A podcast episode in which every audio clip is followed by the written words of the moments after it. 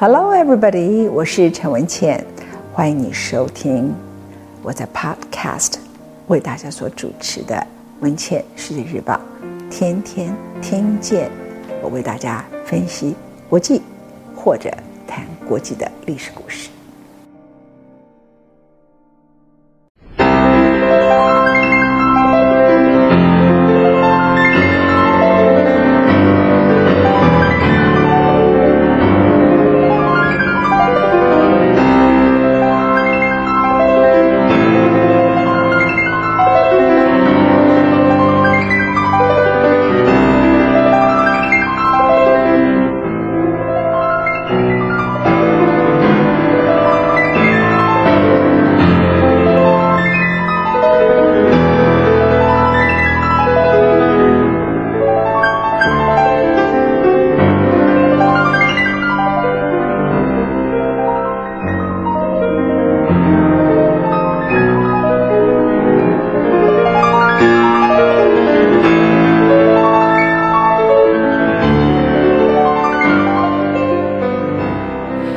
欢迎你来到伊丽莎白一世第四讲，这是陈文茜为大家所做出来的伊丽莎白第四讲。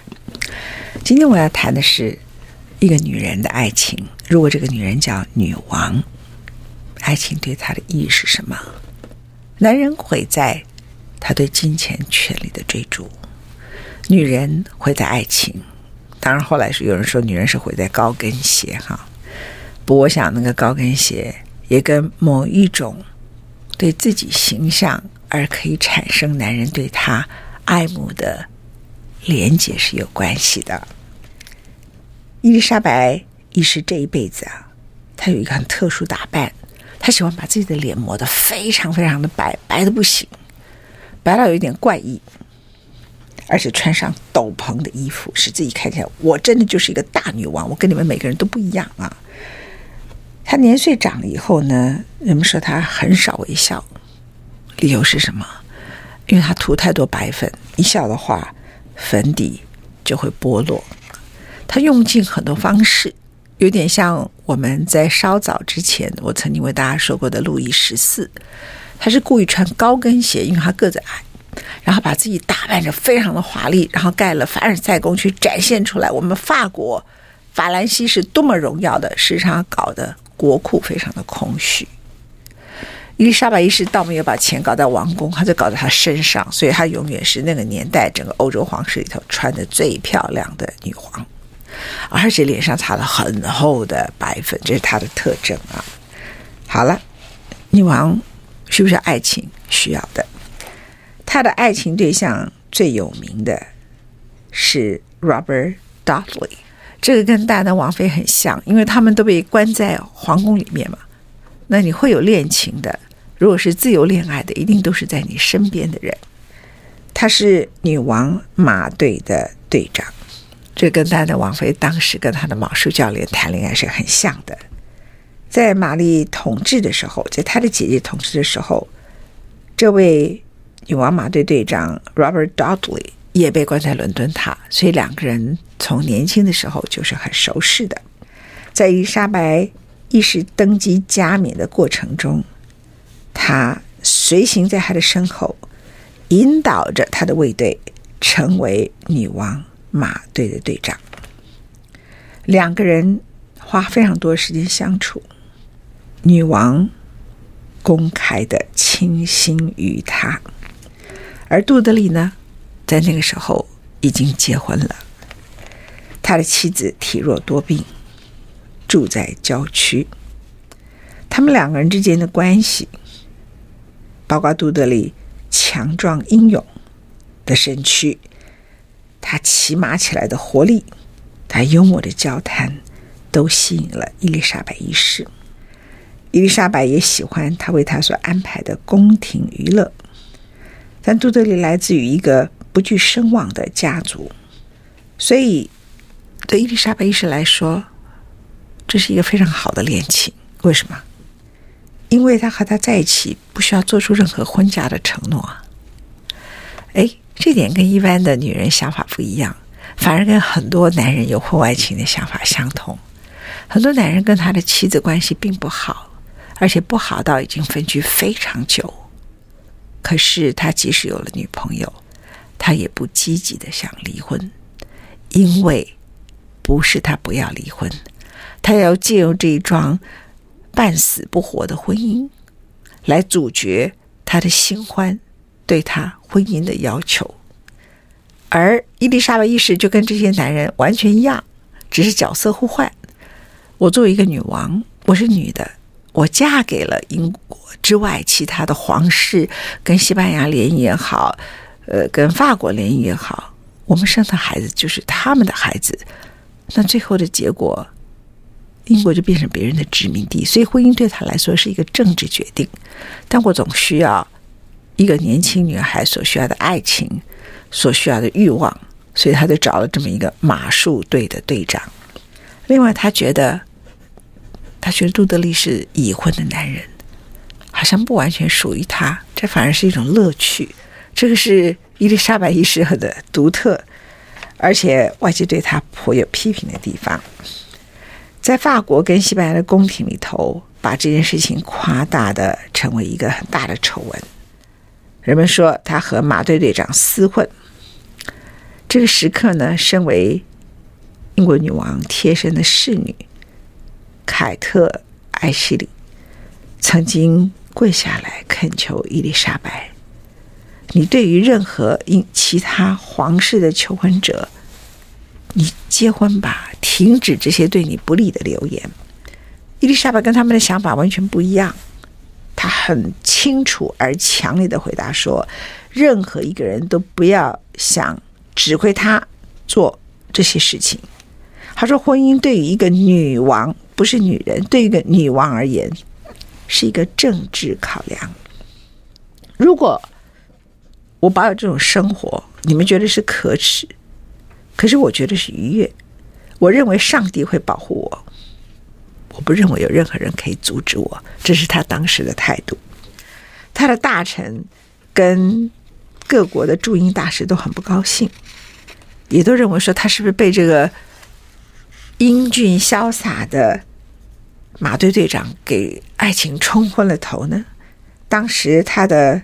首席大臣塞西尔爵士说：“女王陛下一直不肯做一个干脆的决定，这真会使我们所有的人发疯。你可以看出来，那个时候大家对他的逼迫，他真的是如此吗？他其实不是的，他其实就是我要权力，虽然我也要爱情。那这个顺序是很清楚的啊。那整个事情变得更复杂的是，有一天，这位马队队长的妻子体弱多病的妻子，名字叫艾米。”他的颈部折断了，死在他们家的楼梯下面。而当时屋子里头没有任何的仆人，没有任何的佣人。很多人认为是他的先生杜德利谋杀了他。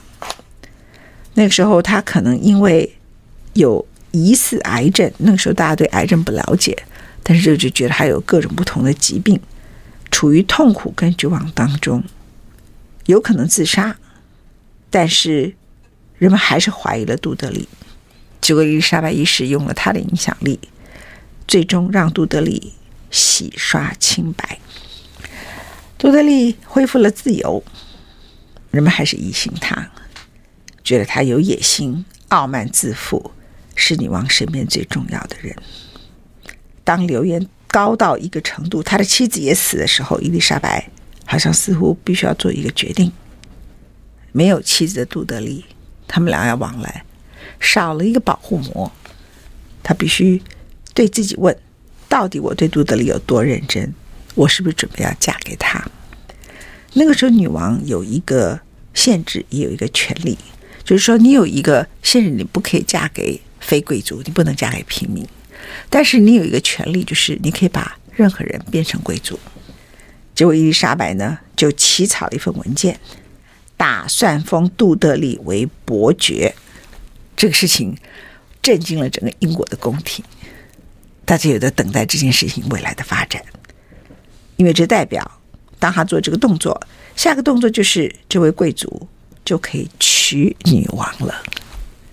他的大臣觉得这是糟透的事，他们本来想去劝阻伊丽莎白一世，结果你们猜，伊丽莎白一世怎么处理这个事呢？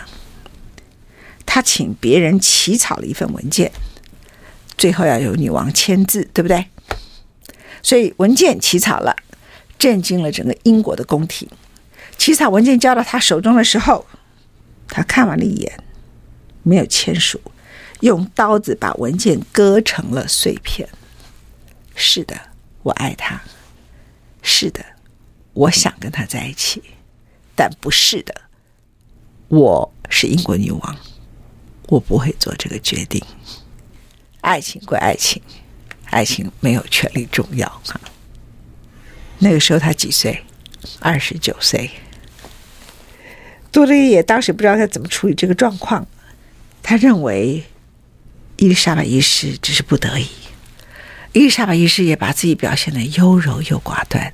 我有时候其实当一个女人哈，她真的有有很多武器可以用啊。他其实无情啊。如果是男人，你就觉得他很无情嘛。但是一个女的，她就显得她优柔又寡断又无助。杜德利在这个时刻，只是觉得很沮丧。并没有全然明白伊丽莎白是什么样的人。后来，伊丽莎白的大臣就告诉他说：“如果你不打算结婚，至少请你不要嫁给杜德利。另外，你必须至少指定一位继承人。”伊丽莎白就回答他们：“我找到一个继承人选是在找我的麻烦。我不要在任何人在我统治的期间，因为有一个继承人。”而有一群人拥护他，就会导致一场叛乱，然后我还要杀人，而且杀的是自己家里的人。我不要做这件事，就如同我姐姐玛丽女王统治时代一般。这就是他的回答。所以他也不结婚，也不生小孩，也不指定继承人。而这个继承的争议到了一五六二年的秋天，达到了高峰。这个问题，这一年呢，他快要三十岁，他得了天花。当时天花是很容易死人的。这一年也是伊丽莎白继任为王，才不过第四年左右。而这个时候，英国和法国正在重启战端。英国一直不是很成功的试着想要赢回当时在玛丽女王统治时期输给法国的加莱海港，但是在这个时刻，天花侵害宫廷、城市、乡村。许多人或者就死掉，或者就留下可怕的疮疤。比如说，负责看护女王的一个叫玛丽的女孩，她就染患了天花。她痊愈之后就变得非常难看，而终生必须退出宫廷。伊丽莎白女王在那个时候不到三十岁，她发了高烧，长达一个星期，也出现了痘斑。而依照当时的医疗技术，她被一个红布包扎起来，预防未来留下疤痕。他房间的所有的窗户都垂挂了红色的布，人们觉得这个可以带来把天花给杀死，就有点像冲洗的观念哈。一段时间以后，伊丽莎白也认为自己可能不会存活，她还是不肯指定继承人。她知道她可能不会活下来，也不留遗嘱。因为他觉得他还有一线生机，他还不到三十岁，最后他活下来，然后他的疤痕呢，就在一些医生给他的建议涂上了乳液、化妆品，还有再铺上更厚的粉，就遮住了，没有太难看。在那个时刻，那个会里头，很多大臣啊，看着他快死了，就考虑可能的继承人选，而且。当时看起来能够继承的都是女的，这里头有凯撒琳，苏格兰女王，还有另外一个是新教徒，叫做真格雷。而趁着英国女王伊丽莎白一世在天花那一段生病的时间里头，珍葛雷没有经过英国皇室的认可，没有经过他的批准，就秘密结婚了。这在那个年代叫做谋叛。伊丽莎白病好了以后，他就觉得你们这些人呢，我还没死，当我死了，而且你们是被讨论的可能的继承人，他很狠呐、她立刻就把凯撒琳和她的丈夫，还有格雷这些人全部通通都关到伦敦塔作为惩罚。而真正他没有想到的是，另外一个继承人是年轻的苏格兰女王玛丽女王，她拥有正统合法的继承权的要求权。她是苏格兰人。而且她从小就是法国天主教的教育抚养长大。后来，整个伊丽莎白一世她统治的这一段时间里头，如果有叛变，如果有屠杀，都跟这位苏格兰漂亮的女王有关系。这位苏格兰漂亮女王全名叫做 Mary Stuart，她在法国长大，然后用女王的身份回到了苏格兰，而苏格兰很喜欢她。这位十八岁的少女拥有六尺的身高，而且长得非常的漂亮、迷人。人们说她有一个震慑人心的女王气派。作为一个天主教徒，玛丽回来看伊丽莎白一世的时候，她先跟她说：“我不要继承这个王位。”伊丽莎白就假装非常生气。可是未来你们会看到很多历史，这些历史里头就是他不断的派人想要暗杀掉这位玛丽女王、苏格兰女王，然后最后人家被迫也不得不叛变他。最终，你知道历史的故事的结尾是很特别。我先跳到最后告诉各位，他们两个之间的斗争时间非常的长，长到，比如说。本来喜欢伊丽莎白一世的人，看到了苏格兰女王就迷上苏格兰女王。这两个女人的战争几乎后来就一直持续下来，一直持续下来。最后，当伊丽莎白一世咽气，她真死了，她真的没有指定继承人的时候，谁继承这个王位？就是这位苏格兰女王的儿子，他已经被她处死了。他的儿子最后接了英国皇位的位置。我先为大家来谈一下她的特别之处。伊丽莎白一世虽然身为女子，但我拥有和我父亲亨利八世一样的勇气与负责尽职的精神。我是你们奉上帝之名统治的国王，他不会说女王哈，他说国王。我绝不会以暴力方式治国。我感谢上帝赐予我良善的品格。即使我有一天必须收拾衣物离开这个国家，我也会到基督教世界任何一处找到栖身之地。简单来说，呃，这是一个懂得静。你看前面语言强硬，后面语言他就是好像很谦卑。他的政治手腕是很多历史学家如果真的研究他时候会特别提到的：不结婚，不指定继承人。然后时而发脾气、暴怒，接着时而幽默、温柔、开玩笑，化解很多的危机啊。但是无论如何，他的巧妙的手腕跟他坚定的生命意志力，使他度过了天花，使他度过了非常多的权力危机。在伊丽莎白女王时代，室内的乐团演奏非常的蓬勃。女性呢也被鼓励参与演奏音乐，她们也会开始熟悉谱曲。当时的王公贵族都热爱赞助宗教以及通俗音乐。伊丽莎白曾在宫廷里头特别资助了非常多的音乐家，安排免费的全民音乐会，还有我们现在很喜欢的烟火等等，好让即使是贫苦的人们也能享受。最喜爱的艺术叫做音乐，另外一个就是戏剧。所以莎士比亚在伊丽莎白统治的时代是那个时代里头诞生的啊。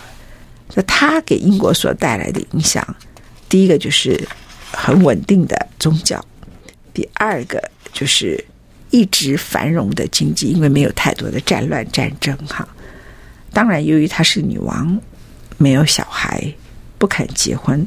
所以一连串的从未停歇的阴谋，一直不断的来啊，一直不断的来，一直不断的想暗杀他，推翻他，然后他也不断的想暗杀别人，这个是他这一生啊，大概就没有办法停的。那你说他很坏吗？